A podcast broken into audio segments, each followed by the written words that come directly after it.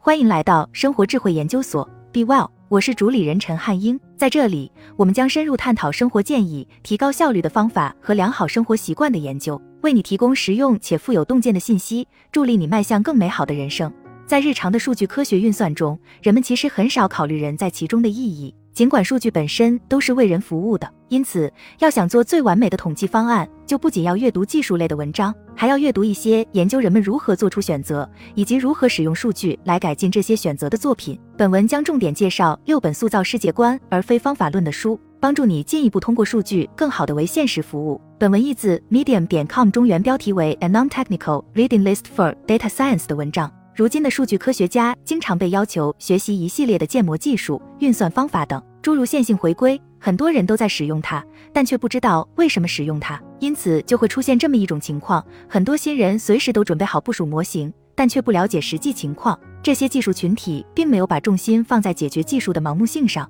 而是放在了关于选择何种工具的争论上。与一些数据科学家可能希望相信的相反，我们永远不可能将世界简化为数字和算法。归根结底。决策是由人类做出的。想要成为一名专业的数据科学家，意味着必须既了解人性又了解数据。请体会一下如下案例：当美国科技公司 Power 想让人们节约用电时，他们向客户提供了大量关于其用电量及成本的数据。然而，仅仅靠这些冷冰冰的数字，并不足以让人们做出改变。为了达到目的，Power 需要一些关于心理学及行为科学的知识。比如，研究表明，如果在家庭能源账单上用笑脸表示费用低于邻居平均水平，用皱眉表情表示高于邻居平均水平的话，人们的能源使用就会减少，也会更配合能源公司的环保要求。该市市政部门借此给随机选出的顾客发账单，将他们的能源使用量与相似家庭和最节能的邻居进行对比，并给出如何节能的建议。第二年，统计表明，高消费家庭的用户减少了百分之三的用电量。当用电量比邻居少的时候，通过这种简单干预人们的电费账单的方法，直接节省了数百万美元的成本。也有效防止了数百万磅的二氧化碳排放。对于一个数据科学家来说，这可能是一件令人震惊的事情。人们直接干预了统计的结果，但这对 Power 的首席科学官罗伯特·恰尔蒂尼来说并不奇怪，毕竟他曾是一位心理学教授，还写过一些关于人类行为的书，对消费心理可谓颇有研究。Power 公司的这一举动也为市场带来一个信号：虽然你可以得到任何你想要的数据。但仍然需要了解人们的行为对数据产生的影响，而有时候后者比前者更能得偿所愿。相比笑脸表情，柱状图也许并不是最有效的可视化方法。作为数据科学家，在日常工作和学校教育的影响下，我们其实很少考虑人在其中的意义。退一步讲，我们其实不会思考这份数据工作的社会影响。因此，要想做最完美的统计方案，就不仅要阅读技术类的文章，还要扩展阅读一些研究人们如何做出选择，以及如何使用数据来改进这些选择的作品。个人认为这一点至关重要。为此，在这篇文章中，我将重点介绍六本塑造世界观而非方法论的书，其中的知识并不涉及数学和算法的讲解，但却能教会人们如何通过数据更好地为现实服务。作者纳特·希尔弗，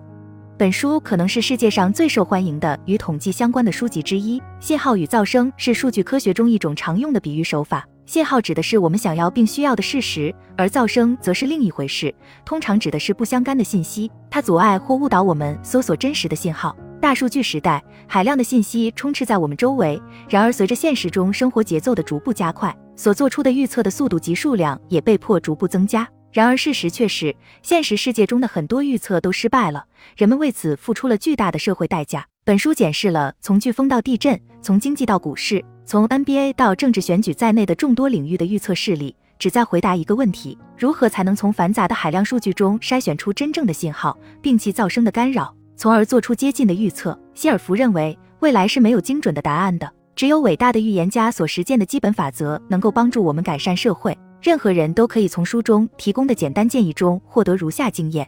像狐狸一样思考。以赛亚·柏林在古希腊诗歌的影响下，曾写下著名的文章《刺猬与狐狸》。在这篇文章中，柏林区分了两类知识分子：一类是刺猬，用一个观点统摄对世界的认识；另一类狐狸则承认种种无法统一的经验，拒绝单一观点。如果你只有一个想法，你会倾向于寻找确认它的证据，忽略任何与之相矛盾的东西。如果你有很多小想法，你会更关心什么是正确的，而不是什么支持你当前的信仰。当证据不再支持他们时，你可以放弃任何想法。这两种不同的思维方式也解释了为什么那些对自己的预测更有信心的人，往往更容易出错。做大量的预测并得到快速的反馈，我们对于频繁发生的事件做出估计往往更准确，主要是因为反馈和改进周期的影响。每天的天气预报都是错误的，这些信息被输入到模型中，使明天的天气预报变得更好。在我们面临很少遇到的情况时，我们最难做出选择。在这些情况下，使用尽可能多的数据才是关键。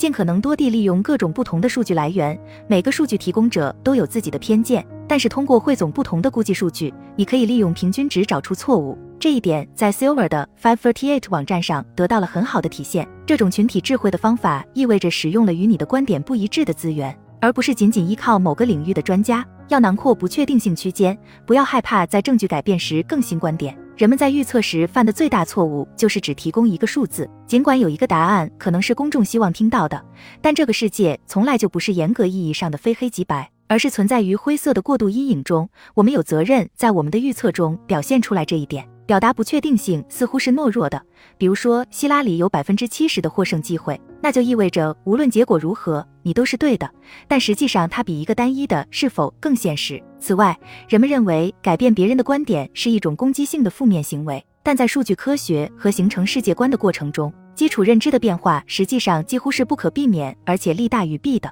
总结一下作者的经典名言。我们对世界的预测永远不会是完全正确的，但这不应阻止我们依靠经过充分证明的原则做出更高的预测，从而减少错误。真正的预测者会用概率的方法思考问题，他们谦虚而且勤恳，能清楚地区分什么是不可预测的，什么是可预测的。他们注重任何靠近真相一步的成千上百个小细节，他们能辨识出什么是噪声，什么是信号。从全球经济的健康到战胜恐怖主义，都依靠预测的质量。在这里，信号与噪声可以给你想要的答案。此外，还有两本同样类别的书，分别是菲利普·特洛克的《超级预测》和《专家政治判断》，作者凯西·奥尼尔。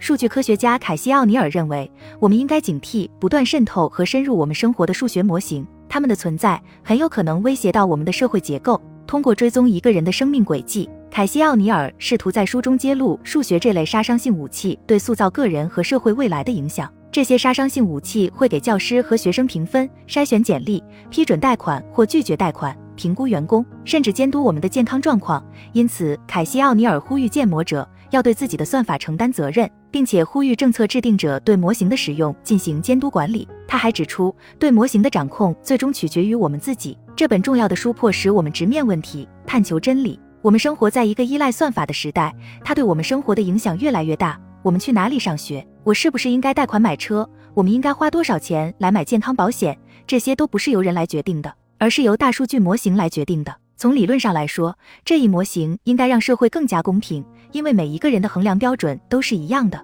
不应该存在偏见。但是，正如凯西·奥尼尔书里所揭示的那样，事实刚好相反。如今被广泛使用的算法模型，即使其本身充斥着错误，也依旧不受管束，不被质疑。其中，强化歧视的问题特别值得反思。如果一个穷学生因为被借贷模型认定为风险过高而贷不了款，那么接下来他就会被剥夺能够帮他摆脱贫困的接受优质教育机会，进而陷入一系列的恶性循环。因此，我们今天所使用的这些数学模型是不透明的、未经调节的、极富争议的，有的甚至还是错误的。最糟糕的是，数学模型和大数据算法加剧了偏见与不公。奥尼尔的书似乎对机器学习模式持悲观态度，但我更愿意把它看作是一种必要的批评。由于围绕机器学习的热情如此之大，我们需要愿意退后一步，并问：这些工具真的能改善人们的生活吗？作为一个社会，我们应该如何接纳他们？读完本书，你会发现大数据的武器化是无处不在的。也许，当你看到世界上最强大的数据系统做的这些事，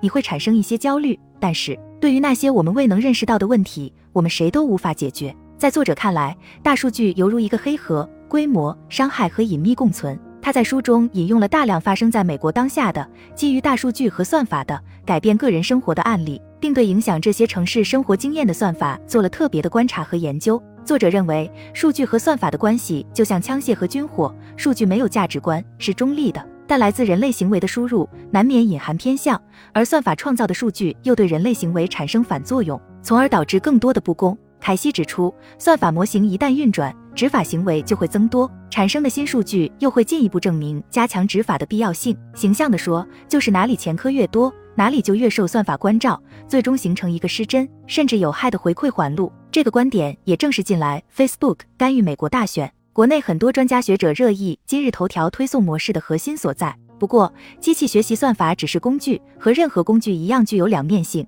使用得当也可以造福人类。幸运的是，我们仍处于早期阶段，这意味着我们可以对其进行改造，以确保他们能够做出客观的决策，并为大多数人创造最佳的结果。我们现在在这方面所做的选择，将在未来几十年塑造数据科学的未来。数据科学虽然是一个年轻的领域，但已经在数百万人的生活中对好与坏产生了巨大的影响。作为这一新领域的开拓者，我们现在的工作人员有义务确保我们的算法不会变成毁灭性的数学武器。如果你想从事数据科学相关的工作，这本书绝对是必读之作。作者布莱恩·克里斯汀与汤姆·格里菲斯，作者乔丹·艾伦伯格。计算机科学和统计学在学校的课堂上往往会遇到一个问题，学起来既抽象又无聊。只有当他们被应用于解决现实的问题的时候，才会变得足够有趣，让我们想要去探索。而上述这两本书都把枯燥的主题转变成了有趣的、信息丰富的描绘，讲述了如何在日常生活中使用算法、统计和数学。所谓算法，是指解题方案的准确而完整的描述，是一系列解决问题的清晰指令。算法代表着用系统的方法描述解决问题的策略机制。如果我们在考虑问题时，清晰地了解我们所与之对应的算法，那么就可以更容易地解析问题，或者更优地解决问题。例如，在关于生活方式的算法中，作者展示了该如何利用探索与利用权衡和最佳停站的概念，找出我们应该花多长时间寻找配偶。同样，我们可以使用排序算法最有效地整理我们的物品，以便快速检索需要的东西。虽然你可能接触过这些想法，甚至可以用代码来写，但你可能从来没有利用它们来优化自己的生活吧。而在艾伦伯格的这本书中，主要讲述了数学的魅力，以及如何获得用数学原则解决生活中问题的技巧。作者认为，数学可以帮助我们更好地了解这个世界的结构和本质，应该被放在每个有思想的人的工具箱里，用于更好地解决问题、规避谬误和错误的方法。这本书摒弃了复杂的专业术语，用现实世界中的意识、基础的方程式和简单的图表，为读者带来一堂零基础的数学课。艾伦伯格通过故事向我们展示了线性回归、推理、贝叶斯推理和概率等统计概念的使用和误用，帮助我们学会最优决策。应用概率定律表明。玩彩票总是会导致失败，除非在少数情况下，实际回报是积极的。艾伦伯格这本书的中心引述是数学思维，通过其他方式扩展常识。在许多情况下，主要是在遥远的过去，我们的直觉很好的服务于我们；但在现代世界，有许多情况下，我们的最初反应是完全错误的。在这种情况下，我们不需要依靠直觉，而是可以使用概率和统计数据来做出最佳决策。这两本书的严谨程度都是恰到好处的，其中夹杂着一些公式逻辑，还有很多实际案例。在此书中，我发现了许多从未在课堂上完全掌握的数据科学概念。最后，我一遍又一遍地翻阅，体验了获得知识时刻的快乐。当然，数学、统计学和计算机科学只在能帮你更好的生活的情况下有用，而且这两本书都展示了你从未考虑过的这些学科的用途。作者：丹尼尔·卡尼曼。人类是非理性的，我们通常会在生活中的各种情况里做出可怕的决定。然而，一旦理解了为什么我们会这怎么做，而不是采取最佳行动时，就可以开始着手改变自己的行为，以获得更好的结果了。这时就是卡尼曼数十年实验成果的核心。他的研究打开了认知心理学、认知科学对理性与幸福的研究以及行为经济学的新局面，而本书也是他的集大成之作。卡尼曼在思考快与慢中揭示了三十多种理性偏差，如启发式联想，其中包括可得性偏见、锚定效应、直觉判断、光环效应等；如过度自信，其中包括后见之明、有效性错觉、算法判断等；如前景理论，包括风险决策、损失厌恶、禀赋效应、四重模式等。它们像一面思维的立体镜子，三百六十度角照见大脑思考过程和顽固的偏差，让你认知你自己的思考决策过程。作为2002年诺贝尔经济学奖获得者，卡尼曼和他的研究伙伴阿莫斯·特沃斯基以及理查德·瑟勒等其他人共同创造了行为经济学的高光时刻，也让这个经济学中本来颇为小众的分支走进了更多人的视野。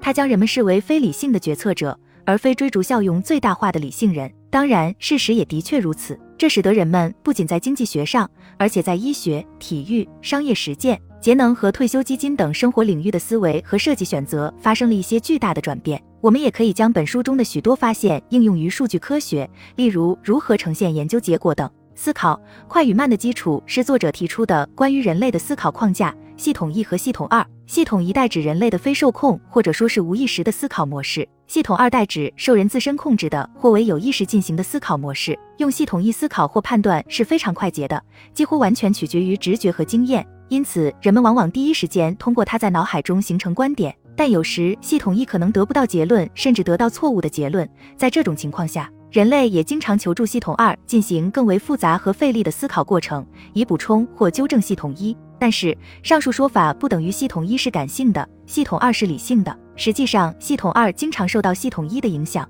这种影响可能是正确的，也可能是错误的。而且系统二很懒惰，经常疏于校验，从而无法纠正系统一形成的错误。这种差异使我们的直觉充满错误。卡尼曼和其他科学家的实验表明。复杂而华丽的句子让我们觉得信息量丰富，容易信服。尽管可能他们什么都没说，咬住一支铅笔，保持微笑的表情，也会让热人的情绪有实质性的提升。因为大脑无法分辨自己是真的高兴，还是仅仅被一根小木棍抵住了嘴角。正是认知系统的这种不可靠，以及通常我们获得信息的不完备，让我们更可能依赖一些简单的办法完成日常生活中的认知任务。上述这些都是卡尼曼在传统心理学方面的研究。正是这样的研究让他认识到，经济学中理性人的假设是有缺陷的。人们在进行选择时考虑的效用是拿未来的预期与现在的拥有进行比较，然后才进行判断。在判断中，还有大脑工作的两种不同的模式会影响最后的结果。这本书对于理解人们如何做出决定，以及我们作为数据科学家可以做些什么来帮助人们做出更好的选择至关重要。此外，这本书也有一些其他的结论，是用描述自我概念、体验和记忆。体验自我是我们在一个事件中拥有的瞬间的感觉，但比记忆自我重要的多。记忆自我是我们事后对事件的感知。记忆自我根据体感高峰的结束过程来评价一种体验，这对健康、生活满意度和强迫自己做不愉快的任务有着深远的影响。我们会记住事件的时间比我们经历的时间长得多，所以在一次经历中。我们必须努力最大限度地提高我们记忆自我的未来满意度。如果你想了解实际的人类心理学，而不是传统课堂上的那种理想化的知识，那么这本书是最好的开始。严格的说，卡尼曼并不是一个热衷于科普书籍的作家，但是他和他的同事杰出的学术贡献却深刻地改变了我们对自己的认识。相较之下，近年来很多研究开始将目光投向社会行为的神经基础。用磁共振脑成像之类的法子探究问题。卡尼曼的工作专注于人类的行为，严谨地避免过多关于机制的推论。在如今的心理学界看来，似乎不那么时髦了。但是他的实验充满巧思与洞见，却不会是科学史上昙花一现的观点。作者纳西姆·尼古拉斯·塔勒布。只有一个地方可以让塔勒布在名单上占有一席之地，那就是一个局外人。塔勒布曾是一名定量交易员，在两千年和二零零七年的市场低迷期间赚了大量的钱。他已成为一名有声学者研究者，为他的作品赢得了全世界的目光，数不尽的赞誉和批评接踵而至。那时，塔勒布感知到一种想法：当代思维方式的失败，尤其是在不确定性的时代的失败，是非常严重的。在《黑天鹅》一书中，塔勒布提出了这样一个概念：我们对支配人类活动的随机性视而不见。因而，当事情没有如预期那样发展时，我们就会被毁灭。《黑天鹅》最初于二零零七年出版，自二零零八年和二零一六年的金融危机意外以来，它变得更加有说服力，完全颠覆了传统的一套思维模式。当然，根据中心前提，我们所要思考的问题是：不可能发生的事件不会经常发生，那么我们应该不应该担心它们？关键点是，虽然每个不可能发生的事件本身不太可能发生。但综合起来，几乎可以肯定，许多意想不到的事件最终都将出现在你的一生中，甚至在一年内。任何一年发生经济崩溃的可能性都很小，